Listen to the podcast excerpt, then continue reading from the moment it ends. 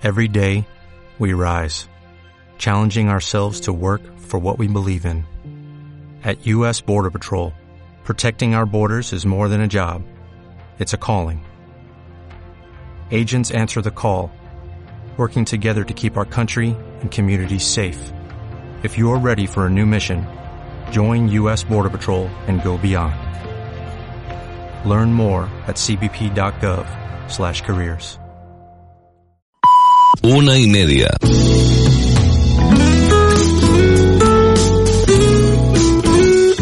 Radio Las Palmas FM. Radio Las Palmas FM. ¿Qué tal? Saludos, muy buena tarde, una y treinta minutos en Canarias. Comenzamos el tiempo para la información en Canarias a las 13.30. Reciban el saludo de quien les habla, Chano Rodríguez. La activista o el activista bielorruso Alex Bialyatsky, la ONG rusa Memorial y el Centro para las Libertades Civiles de Ucrania han sido reconocidos esta mañana con el Premio Nobel de la Paz por el Comité Noruego. Recogen el testigo de las periodistas María Reza y Dmitry Muratov, premiado en la edición del pasado año 2021 y recibirá en diciembre en Oslo un reconocimiento que lleva aparejado además la entrega de 10 millones de coronas suecas, lo que viene a ser algo más de 917 mil euros. Para la edición de este año se habían presentado 342 candidaturas, de las que 251 corresponden a personas y 92 a organizaciones. La lista, que se cerró a finales de enero, es la segunda más numerosa de la historia de los premios, solo por detrás del récord de 376 alcanzada en el año 2016. Eh, seguimos en el ámbito comunitario y es que los jefes de Estado y del Gobierno de la Unión Europea buscan hoy en Praga soluciones para reducir los precios de la energía y garantizar de esta manera la seguridad de suministro en los próximos meses, con una hoja de ruta sobre la mesa propuesta por la Comisión Europea. La jefa del Ejecutivo Comunitario, Ursula von der Leyen, en su carta a los líderes de la Unión, detalla las claves de una hoja de ruta para que los 27 tomen medidas para limitar los precios del gas y asegurar el suministro energético a pesar de la ruptura con Rusia, si bien advierte de la necesidad de proteger el mercado único y de llegar a una respuesta europea unida y común para evitar una fragmentación grave. De la cita de hoy no saldrán decisiones porque se trata de una reunión informal, pero va a servir para desencallar las conversaciones sobre cómo limitar los precios del gas, para los que hay diversas sensibilidades entre las capitales a dos semanas de Bruselas, a dos semanas de que Bruselas coja una nueva cumbre, esta vez formal y con espacio para decisiones. Será los próximos días 20 y 21 de octubre. Y ahí posiblemente se tomen ya decisiones que, bueno, veremos si serán definitivas o no en relación al gas y a la subida del precio del gas, y toparlo o no, como desea, por ejemplo, Italia, Francia, España y Portugal. Vamos con el presidente del gobierno, sí, se encuentra en estos momentos precisamente en la reunión de la Unión Europea en Praga, pero antes de marchar nos eh, comentaba, defendía, la previsión económica que tiene el gobierno de España para el próximo año 2023. Una previsión que se ha puesto en duda después de que el Banco de España la rebajase de manera importante. Pedro Sánchez. Y respecto a, las previsiones del Banco de España, vamos a ver. Eh, la previsión de crecimiento para el año 2023 la tengo aquí apuntada, que ha planteado el Gobierno de España, y además la vicepresidenta lo ha dicho en muchas ocasiones, es prudente. Está en línea con la de otros organismos internacionales. El Fondo Monetario Internacional prevé un crecimiento económico para el año 2023 de España del 2%. La Comisión Europea del 2,1%, es decir, la misma que está planteando el Gobierno de España. Y en todo caso, pues como hace todo gobierno, actualizaremos eh, nuestras previsiones, pues como muy tarde, ¿no? Vicepresidenta, en abril del próximo año, en función de cuál sea, eh, lógicamente, la situación económica eh, de, nuestro, de nuestro país. Una vez analizado, pues el primer trimestre de 2023. Pero en fin, más allá de si es un poco más o un poco menos, lo que sí que queda claro en esta previsión que hace el Banco de España, como todas las previsiones de los organismos nacionales e internacionales, es que España va a continuar creciendo el próximo año. Y eso creo que tiene mucho mérito en un contexto tan complejo y tan incierto como el que está viviendo pues la economía europea y la economía global. Los presupuestos generales del próximo año 2023 ha sido el tema de debate tanto en la jornada de ayer y lo sigue siendo además en la jornada de hoy. Aquí en Canarias, la diputada del Partido Socialista en el Congreso, Tamara Raya, ha asegurado que estos presupuestos del 2023 son francamente buenos para las islas, destacando su carácter social y solidario. Los presupuestos crecen un 14% respecto al año anterior y no solo cumplen, sino que aumentan los recursos previstos con las islas. La diputada destacó el plan de empleo de Canarias, que pasa de 42 a 45 millones de euros y los fondos procedentes de la financiación autonómica que esta vez serán unos 6.500 millones de euros. Señaló un 24% más. Raya subrayado que se trata de una cuenta con un gasto social muy notable, algo importante teniendo en cuenta de, de dónde venimos y que hay mucha gente que lo sigue pasando mal, que además incorporan interesantes posibilidades para la inversión. Estos presupuestos son unos presupuestos francamente buenos para Canarias, crecen un 14% respecto al año anterior, que ya fueron unos buenos presupuestos, rozan los 10.000 millones de, de euros, pero sobre todo para nuestra comunidad autónoma en aquellos elementos, en aquellas partidas que nos diferencian de otras, como es el caso de nuestro régimen económico y fiscal, también aumenta, también aumenta el, plan integral de empleo de Canarias de 42 millones a 45 millones y hay una parte muy importante que es que aumenta en más de 6.500 millones la financiación autonómica. Esto nos permite como comunidad autónoma eh, financiar o tener una mayor capacidad para financiar nuestros servicios públicos esenciales. luego no me quiero eh, olvidar de que estos eh, presupuestos tienen un gasto social muy notable, porque no nos podemos olvidar de que venimos de donde venimos, de una situación de crisis complicada generada por la pandemia, por la erupción de La Palma en nuestro caso, y ahora agravada por la situación de, de Ucrania, y hay mucha gente que lo sigue pasando mal. El gobierno de Canarias sigue la misma línea, asegura que los presupuestos generales eh, destinan a las islas más dinero que nunca, 9.687 millones de euros, un 14% más que en el ejercicio del año 2022, el anterior. Ayer Antonio Olivera, una vez que concluyó la mm, reunión que mantuvo el Consejo de Gobierno, enumeró las grandes cifras para el archipiélago, 84, o perdón, 844 millones de euros para el régimen económico y fiscal por primera vez. El plan integral de empleo llega a los 45 millones de euros y se mejoran los beneficios fiscales de la red fiscal. Así lo anunció con 718 millones de euros. En transferencias de capital se incluyen 470 millones adicionales para Canarias, 400 millones de inversión directa para las islas y según Olivera, la inversión por habitante se mantiene, por lo que Canarias se sitúa entre las comunidades que más fondos reciben por habitantes. Volvemos o continuamos con el gobierno, porque también esta mañana el presidente de Canarias, Ángel Víctor Torres, quiso eh, poner el, el punto sobre la I y sobre la J. Por ejemplo, estos presupuestos son los de mayor inversión económica en Canarias de toda la historia. Y eso es así, es indiscutible, porque estamos hablando de números y basta sumar todos los capítulos para reconocerlo. Que además contemplan las partidas de nuestro régimen económico y fiscal, que aumentan 3 millones, por ejemplo, el plan eh, de empleo. Es decir, no solamente los mantenemos porque hubo quien los retiró durante años y fue el gobierno del Partido Popular, sino que se aumenta esa dotación económica. Hay un plan extraordinario para La Palma de 30 millones de euros, que se suma a otros 6 millones para vivienda en la isla de La Palma. Hay también aportaciones para los jóvenes que tienen que estudiar a través de becas y se hace de manera justa para los pensionistas.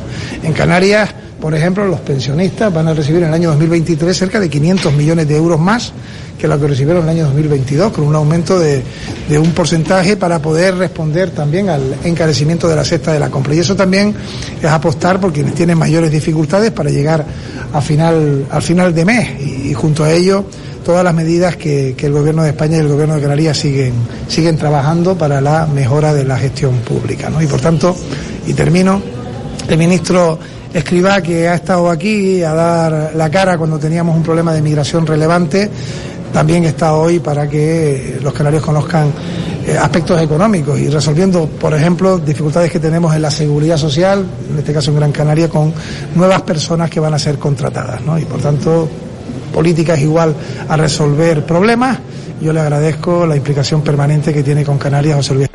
Bueno, yo creo que el principal problema que debe resolver son las colas, ¿eh? que se montan cada día en las puertas de las oficinas de la Seguridad Social en la Comunidad Autónoma de Canarias. No, no, no funciona en absoluto nada bien. Primero pedir una cita es casi un imposible y luego ya hacer cola en la misma puerta del edificio. Es decir, estamos en el siglo XXI. Eh, además a los políticos les gusta mucho señalar eso, ¿no? Siglo XXI, año 2022. Parece mentira que a estas alturas, sí, pues parece mentira que a estas alturas de la vida eh, estemos en esta en esta situación. Bueno, vamos a cambiar de asunto, um, bueno, no de la seguridad social, sino vamos a seguir hablando de los presupuestos, pero ahora desde otra perspectiva. Hemos escuchado, eh, por un lado, al presidente del Gobierno de España hablar eh, sobre el crecimiento de nuestro país. Hemos escuchado a una parlamentaria del Partido Socialista defender los presupuestos generales.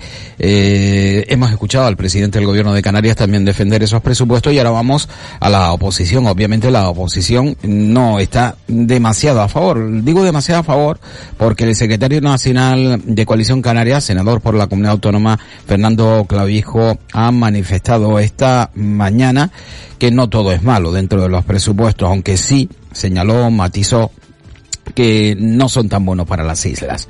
Reconoció que son mayores que los del año 2023, eh, pero que no son mejores para las islas. ¿Por qué son mayores? Precisamente por la inflación y la recaudación que obtiene el Estado. Eh, por otro lado, a la vez que hay o se envía más dinero para Canarias teniendo en cuenta la recaudación, la media sigue siendo inferior a la media nacional. Mejor escuchar a Fernando Clavijo y que él lo explique. Encontramos en los presupuestos generales del Estado eh, cuestiones positivas. Es un presupuesto expansionista donde hay un incremento notable del gasto social. Ahora bien, cuando vamos y entramos a las partidas de Canarias, tenemos varios matices que hacer. Hoy se hace una lectura triunfalista de los presupuestos, los más altos de la historia para Canarias. Es cierto que son los más altos, pero también no es menos cierto que están saliendo, en este caso, del incremento de la recaudación que ha tenido el Estado y que ha tenido el Gobierno de Canarias. La mayor disponibilidad presupuestaria de ingresos tiene que ver con que se le está pidiendo un sacrificio mayor a la ciudadanía, en un momento complejo, donde la inflación, como ustedes bien saben, está causando estragos. Pero echamos de menos los 50 millones de inmigración, han decidido suprimir esos 50 millones de euros. Nosotros entendemos que el fenómeno migratorio, como ustedes están dando buena cuenta diariamente como medios de comunicación, no solo no es un problema resuelto, sino que desgraciadamente y con tristeza parece que se naturaliza que sigan muriendo niños y niñas intentando buscar una vida mejor. Vemos que hay convenios como el de infraestructuras educativas o el de obras hidráulicas que no están en los presupuestos. El error de no bonificar el 100% del transporte se vuelve a repetir y vemos también eh, cómo la partida del plátano de 20 millones pasa a 10. La música de los presupuestos eh, con carácter estatal parece razonable y nos gustan algunas de las medidas, pero cuando entramos a Canarias vemos una vez más cómo eh, Canarias vuelva a salir perjudicada y desde el momento que no estemos en la media, lo que hacemos es alejarnos, que es lo que ha ocurrido en los últimos presupuestos.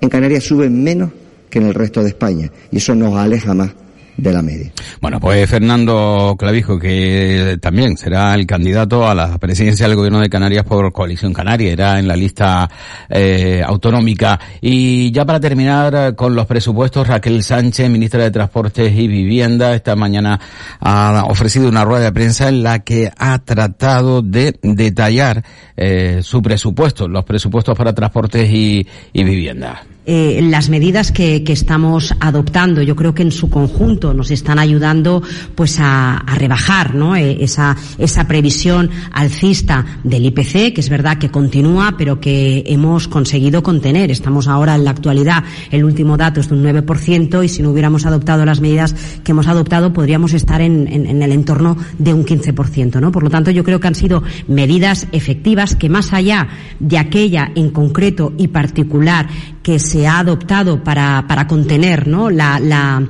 la, actualización de las rentas de los alquileres, ¿no? ese 2, ese 2%, también creo que hay que tener en cuenta que el resto de medidas también impactan positivamente, en este caso, en la renta del alquiler, y no solo esa del, del 2%. Ustedes saben que, que nosotros eh, estamos aplicando esas medidas, que cuando finalice el plazo de vigencia del plan de respuesta a la crisis, en el mes de diciembre, vamos a volver a analizar ¿eh? el contexto y evidentemente prorrogaremos aquellas que sean necesarias. Bueno, pues se prorrogarán aquellas que se considere.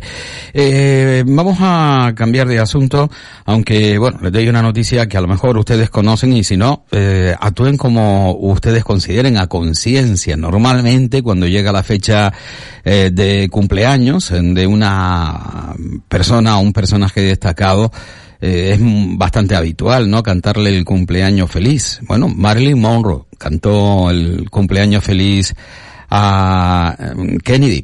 Mm, bueno, yo no sé quién le cantará hoy el cumpleaños feliz a Vladimir Putin, porque hoy 7 de octubre del 2022 Vladimir Putin cumple 70 años, sí, hoy 70 años. No sé, si a usted le viene bien y le apetece, puede cantarlo. Cumpleaños feliz. Este sábado, a partir de las 5 y cuarto de la tarde, fútbol en Radio Las Palmas. Unión Deportiva Las Palmas, Unión Deportiva Ibiza. Narrado en las voces de Ismael Omar y Carlos Santana. ¿Necesitas hacer una página web? Weblaspalmas.es. ¿Quieres estar en las primeras posiciones de Google? Weblaspalmas.es. Estamos a la vanguardia en tecnología para el desarrollo de páginas web de última generación. Visita nuestro estudio y te asesoraremos sin ningún compromiso. Confía en la empresa líder en Canarias. Entra en weblaspalmas.es. Nos vamos para Tailandia. 18 días para conocer este maravilloso y exótico país. Del 22 de octubre al 8 de noviembre. 3.450 euros, 18 días. Lo mejor de Tailandia. Alda Tours Viajes. En la calle Menéndez y Pelayo, número 16, trasera del Mercado Central. Teléfono 928 26 66 96. Abrimos de lunes a viernes de 9 de la mañana a 4 de la tarde. Alda Tours. ¿Quieres volver a conducir el mismo coche que el primer día? ¿Estás redecorando tu casa y tu sofá que ya no encaja? La solución está en darle una segunda vida. Elige los nuevos tejidos y colores a tu gusto. Nos adaptamos a tus necesidades y las hacemos realidad. Solicita presupuesto en tapiseriapeñate.com en el 928-692460. Síguenos en Instagram y Facebook para ver todo lo que podemos hacer por ti. Tapicería Peñate. Lo tapizamos todo.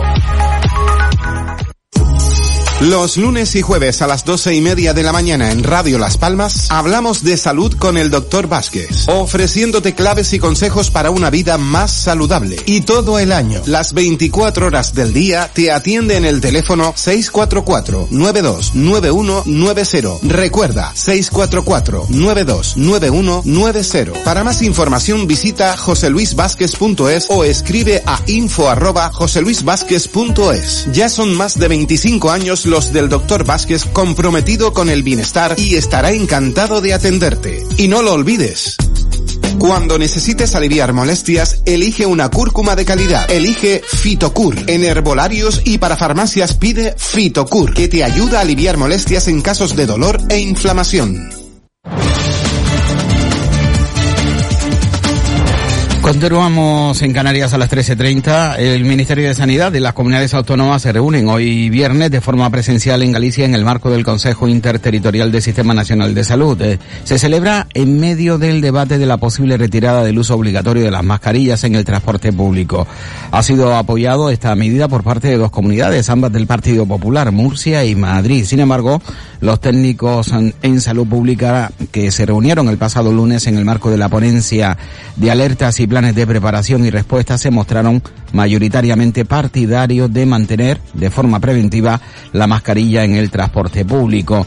Canarias continúa liderando las demandas de disoluciones matrimoniales, nulidades, separaciones y divorcio al registrar los juzgados con competencias en familia en el archipiélago 1461, una tasa de 65 procesos de ruptura matrimonial por cada 100.000 habitantes en este segundo trimestre del 2022. Son datos recogidos por el Servicio de Estadística del Consejo General General del Poder Judicial. Bueno, antes estábamos dando nota de COVID, se me pasaba esta, y es que eh, ayer Sanidad actualizaba los niveles de alerta sanitaria en el archipiélago tras el informe epidemiológico previo de la Dirección General de Salud Pública y todas las islas se encuentran en riesgo de mm, bajo o nivel 1 por COVID. La ocupación de camas son los indicadores fundamentales que determinan el nivel de riesgo sanitario, siendo la situación de circulación controlada el más bajo. Actualmente en las islas, el promedio diario de camas hospitalarias convencionales y UCI ocupadas por pacientes COVID están en circulación controlada para todas las islas, es decir, lo que les, lo que les comentaba anteriormente, el más bajo. En el archipiélago la tasa de incidencia acumulada los siete días para mayores de 60 años sí que aumenta, asciende ligeramente, dicen desde Sanidad, se sitúa en 112 casos por cada 100.000 habitantes. La semana pasada estábamos por debajo de los 80. Y nos vamos con una eh, asociación de vecinos, vamos, en definitiva, una zona, una localización de la ciudad de Las Palmas de Gran Canaria que están, que trinan contra el Cabildo Insular de Gran Canaria. Se tratan de los vecinos del barrio de Román, que vuelven a salir el próximo viernes 14 de octubre, es decir, el viernes de la próxima semana a la calle, para denunciar el mal estado del vial de la Gran Canaria 308, que comunica San Lorenzo con la nueva circunvalación y los centros comerciales. Y es que esa carretera no cuenta con arcén y ustedes se habrán dado cuenta en más eh, de una ocasión.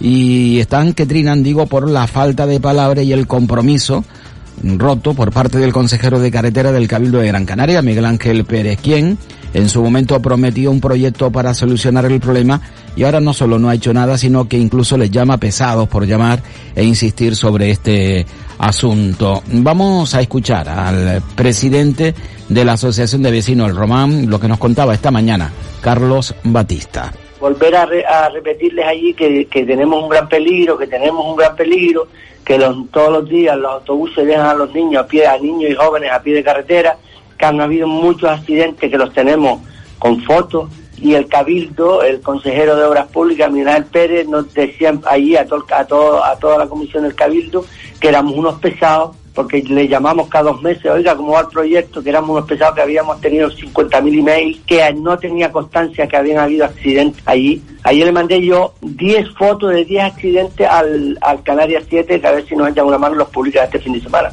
porque dice que no es peligrosa esa vía. Y estuvimos poniendo unos carteles esta semana pasada y, vamos, lo, fuimos 6 o 7 personas a poner unos carteles y decían, chacho, que esto hay que rodar un vídeo esto que un vídeo para que vea el peligro que es caminar por esta vía. Es que, es que, es que no te lo imaginas. La intensidad media de esos vehículos por una, por una fuente del cabildo son 8.000 vehículos diarios. Y va cada vez todo el mundo con sus prisas, que para allá, que sí para acá, y no hay arcenes, imagínate eso. No hemos podido llevar a, políticos allí porque no te acompañan. Ya la política está lejos del ciudadano. Es así. Nos vemos con las manos, manos atadas porque no, no te escuchan. Como decía mi compañera Ana, la única manera a ver si los vecinos y vecinas de la zona de Las Palmas nos acompañan este próximo viernes para poder, con la pancarta, los pitos, para ver si podemos hacer bulla y, y ahora como ya no podemos llamar al cabildo, porque somos unos pesados, el pueblo, somos los, porque te llaman, te insultan de pesado. ¿Cómo vas a llamar si te dice, tú sabes lo que es mandar un email? Tirarlo a la papelera. Lo, cierto es que es inadmisible ¿eh? y mm, posiblemente, probablemente, no tengo por qué dudar de esta palabra, esto, esto ocurra. El director del Instituto Volcanológico de Canarias, eh, Nemesio Pérez, ha advertido en el Parlamento de que el riesgo volcánico en Canarias está aumentando de ahí que haya exigido a las instituciones públicas el despliegue de una estrategia para mitigar sus efectos. En una comparecencia ante la Comisión de Reconstrucción de La Palma ha reconocido que quiere que haya, que quiere que, o considera que hay más riesgo volcánico en los próximos años porque, dice, eh, implica eh, una situación mm, para la que Canarias debe de prepararse en este próximo futuro y que hay que trabajar para minimizar su impacto. Eh, la erupción volcánica en La Palma ha tenido, ha asegurado un impacto enorme, cuestionando que hasta ahora la sociedad isleña se ha puesto de lado ante el riesgo volcánico y no de frente, por lo que espera que la erupción del Tajo Gaite sea un punto de inflexión. Y hablando de situación económica en nuestro país, ya saben, bueno, en Europa, eh, en el mundo, en el planeta estamos bajo una incidencia clara de lo que es la inflación. Pero si aquí en nuestro país y en España estamos dándole vuelta constante a la situación económica, con una inflación por las nubes, 8,5%, ¿cómo se deben de sentir eh, en Venezuela? Podemos echar una mirada a este país hispanoamericano, donde la inflación en septiembre aumentó un 157%. El acumulado eh, del año 2022 es del 118,8%. Fíjense ustedes, es una nota, un detalle. En septiembre, la cesta de una compra media tuvo un valor de 375 dólares, es decir, 381 euros. Esta cantidad, 381 euros, es un 23% más caro que el año anterior. Y para tener en cuenta eh, si se puede acceder o no se puede acceder a una cesta de la compra en Venezuela, el salario mínimo del país en la actualidad apenas da para cubrir el 4% del coste de dicha canasta, de, la cesta. Es decir, en España tenemos un salario mínimo en torno a mil euros. Eh, en Venezuela, pues tan solo daría para cubrir el salario medio un 4%, por, un 4 de una cesta que cuesta, vamos a concretar, mm, a, no concretar mucho, 400 euros, a redondear, 400 euros. En fin, eh, ¿cómo está la situación? Para los ganaderos de Canarias. Indicarles que la Consejería del Sector Primario ha convocado las ayudas a la reposición en vacuno de leche con novillas nacidas en Canarias contempladas en el programa comunitario de apoyo a los productores o a las producciones agrarias. Eh, asciende la cuantía total a 200.000 euros y el importe unitario es de 1.000 euros por cabeza de ganado. La ayuda se va a conceder una única vez por animal a partir de su primer parto a las vacas de raza de producción lechera nacidas en las islas que hayan parido por primera vez entre el 1 de octubre del 2021 y el 30 de septiembre del año 2022.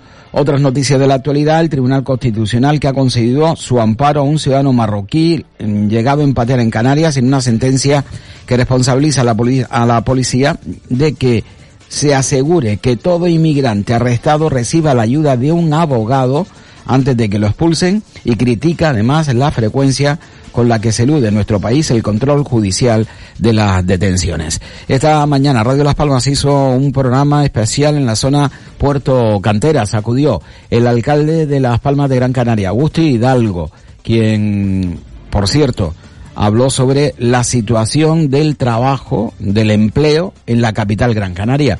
Muy saludable, según Augusto Hidalgo. En estos momentos hay más gente trabajando en Las Palmas de Gran Canaria más gente que nunca. Hemos tenido ahora el dato de septiembre que ha sido buenísimo, el mejor septiembre conocido en la ciudad de Las Palmas de Gran Canaria. Estamos en los datos de empleabilidad que nunca habíamos tenido. Es decir, en este momento hay más gente trabajando en Las Palmas de Gran Canaria que en ningún momento de la historia que tengamos registrada. Nunca ha habido tanta gente trabajando en las Palmas de Gran Canaria. Y ya estamos eh, en los datos de desempleo, eh, por, eh, estamos en el año 2008, antes de justo de la, de la crisis del ladrillo, o sea que estamos en los datos de desempleo fantásticos, a 2000 del mejor dato de empleo de la historia con más población. Pero curiosamente, si miramos los datos pormenorizados en el año, en septiembre, el crecimiento del empleo en la ciudad creció en el sector cultural un 225%. Solo en un mes.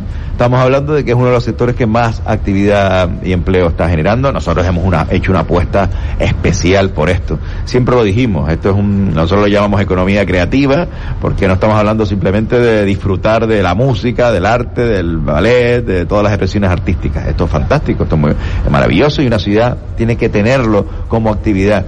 pero es que genera empleo, empleo de calidad y una ciudad tiene que tener este sector, si se considera una ciudad importante, tiene que tenerlo. Vivimos con la eh, con el hándicap de la distancia, porque siempre se ha hablado que era un problema para la actividad cultural, pero curiosamente Las Palmas de Gran Canaria tuvo una gran vida cultural históricamente gracias por ser un cruce de caminos. Manifestaciones del alcalde de Las Palmas de Gran Canaria esta mañana en este programa especial de Radio Las Palmas eh, entre las 11 y la 1 de la tarde. Bueno, ya vamos a poner el punto y final a este tiempo con la información. Dos noticias rápidas. Un hombre de 71 años que falleció ayer al despeñarse por un barranquillo con el tractor que conducía mientras araba en unos terrenos en la localidad de Aguatón, en el municipio de Ingenio. Y un incendio presuntamente iniciado por la quema intencionada de un pastizal ha destruido decenas de las históricas estatuas de la isla de Pascua, las conocidas como Moais, ante la incapacidad de los servicios de bomberos para contener al tiempo las llamas por falta de efectivos. Decenas de estatuas de la isla de Pascua, lo conocido, las conocidas como Moais, se han quemado. Evidentemente siguen en pie, pero con un aspecto realmente lamentable, algo histórico. Y uno mm, de verdad al ver las imágenes incluso cómo se iba proyectando el fuego no entiende cómo se, no se pudo parar porque tampoco era como para tirarse de los pelos. Eh, punto y seguido. Enseguida, tiempo para el deporte. Aquí en Deportes en Punto, Sintonía Radio Las Palmas. Muy buena tarde y feliz fin de semana.